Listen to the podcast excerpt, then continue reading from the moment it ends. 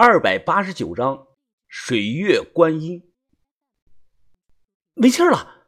哎，范姐，范姐，老和尚死了！高强度的这个刑侦让范神医显得很是疲惫。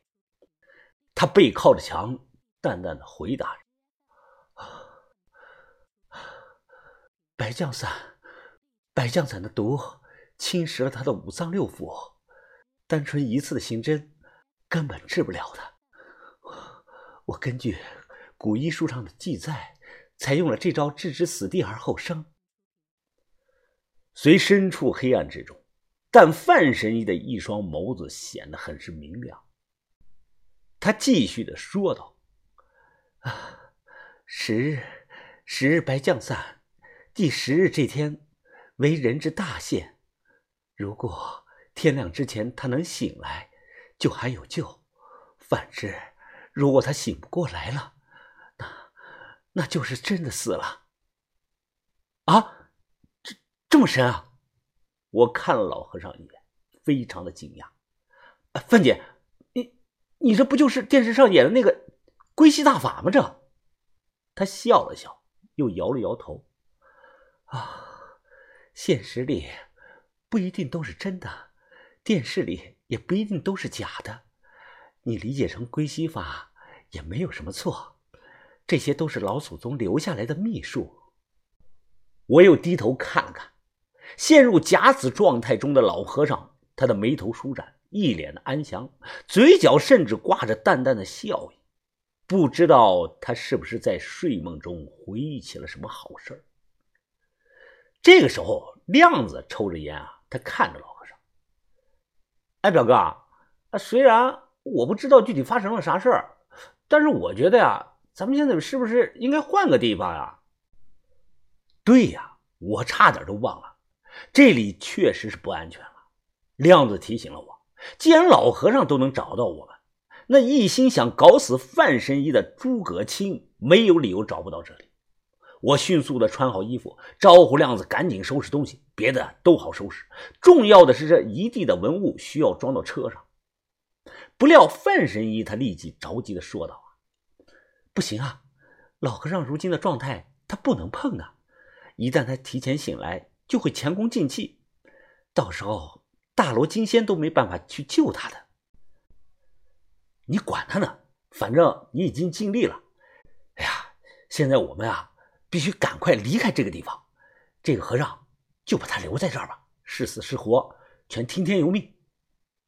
亮子啊，马上就接上了我的话，啊，就是啊，哎，表哥说的对，自己的小命要紧啊，咱们赶紧跑路吧。这见我们两兄弟啊都这样，范神医是无奈的叹声气。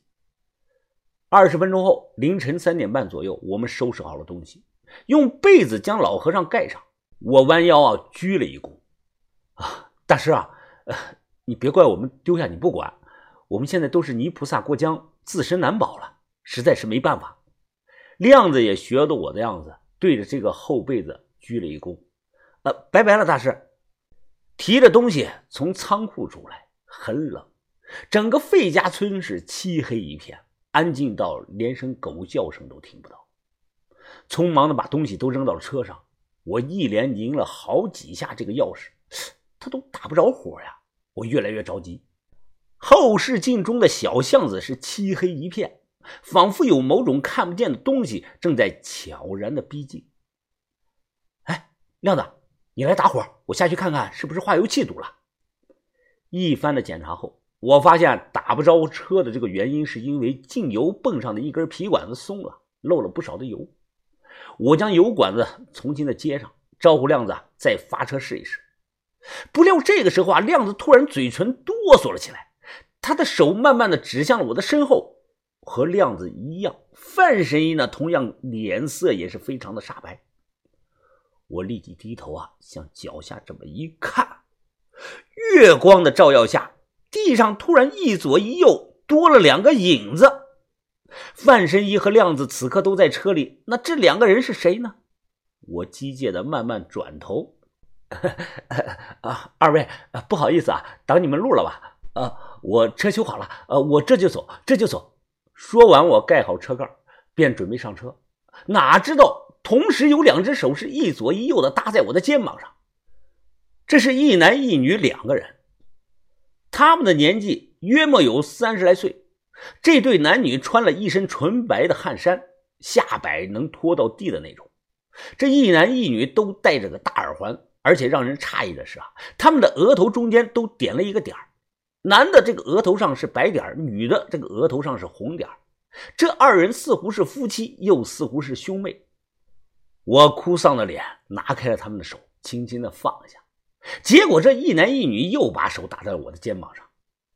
亮子，亮子，快跑！亮子瞬间打着了车，他扶着方向盘，探头出来大喊：“呀，表哥，呃，表哥，快上来呀！别他妈管我了，你带着范神医快跑！”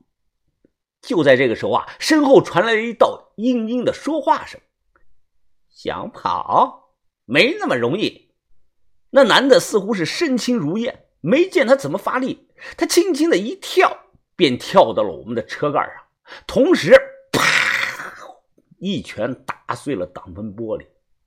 车里的亮子吓得是啊大叫啊！他猛踩了一脚油门向后倒车，由于惯性，亮子直接把人就从那个车盖上给甩了下来。这个男的稳稳的落到地上，然后还想去追车，我哪能让他得逞呢？我冲上前去，一把就抱住了他的后腰。接着，我的后背就传来了一阵的剧痛啊！放开，放开，不放，老子就不放！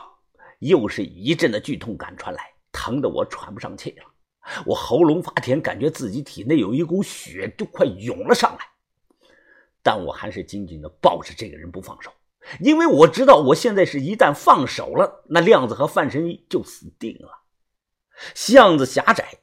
眼看亮子开着车就要倒出去了，这个时候啊，范神医探头出来，他红着眼冲着我大喊：“夏云芳，夏云芳！”我咧嘴惨笑啊，心想：走吧，走吧，走得远远的，去找把头他们。这个时候，额头上点了红点的这个女的眉头一皱：“大哥，你就这么放人走了？”“呵呵，妹妹啊，你看这小子抱我抱的这么紧。”我要怎么去追啊？这女的说话声音听起来很是尖锐，听起来很不舒服。她皱起了眉头。那我们回去怎么交差呀？会长下的命令可是要杀掉小神医。男的冷漠的看了他一眼。十多年前，范老爷子曾对我有过一份恩，现在我就还了他们范家这个情。今日过后，若再碰到，我不会留手了。女的点了点头，又指向了我：“大哥啊，那我们不如就杀了这个小子，回去交差吧。”一听要拿我去当这个替死鬼啊，我立即就松了手，转头就往巷子的深处跑。我跑得飞快，结果因为刚才受了伤，气血一上涌，哗，吐了一大口血呀！我还想活着，我不想去当替死鬼。于是我不管不顾，拼了命的向前跑啊！嘿嘿嘿嘿嘿嘿身后是断断续续传来了尖锐的笑声，这个笑声回荡在漆黑的小巷子中，听起来是格外的恐怖，就仿佛是黑白无常前来勾魂索命的笑声一般。跑了有几分钟，我慌里慌张，一头就冲进了之前住的这个仓库中，找了个地方就躲了起来。我躲在了衣柜里了，尽量控制着自己的喘气声。老和尚呢，就躺在我的对过，身上蒙着被子，是一动不动。很快，我就听到了吱呀的一声开门的声音。透过狭窄的门缝，我看到了那一男一女，他走了进来。那女的是环顾四周，声音非常尖锐啊：“出来吧，小子，我知道你躲在这里。”不肯出来，呵呵，那好，让我好好找找你藏在哪里了。这女的一把掀开了地上的被子，待她看到躺着的这个老和尚，愣了足足有五秒钟。她探了一下老和尚的鼻息，立即转头问这个男的：“大哥啊，这是龙令寺的救苦真人呢，这他怎么会在这里？好像死了呀。”这个男的眼睛盯着老和尚，不对，我能感觉出来，他应该还没死。说完，这男的轻轻的碰了老和尚一下。哎，就这一下，谁也没有想到啊，老和尚腾的就坐了起来。这一男一女反应很快，迅速的后退了。黑暗中，老和尚光着身子，慢慢的睁开了眼。眼看靠山行了，我不再藏了，立即冲出柜子，躲在了老和尚的身后。我忙说：“啊，大师，大师，就这两个人，他们要杀你，还要杀了我。”老和尚将我护在了身后，他看了一眼这一男一女，呃，你们两个就是绍兴的水月观音吧？这一男一女同时点头。男的开口说：“呃，救苦大师啊，你身中剧毒，想不到竟然还活着。”老和尚声音沙哑的笑了：“二位太小看我们这些老一辈了。诸葛青这毒固然厉害，但他想要我们的命，可没那么容易呀。老和尚，我此刻是很狼狈不假，但你们不妨去看看谢师傅，他就像没事人一样。”吃得好是睡得香，你们莫不是很失望呀？啊！哈哈哈哈哈！女的冷笑起来：“秃驴，你还硬装啊你？你以为我们会信你说的话吗？老灶婆的这个毒根本就是天下无解。”我也着急了：“你别废话，大师，你快上，干掉他俩！”老和尚转头看向我，他笑了。哎呀，施主啊，和尚，我是想上，但我根本不会武功，你要我怎么上啊？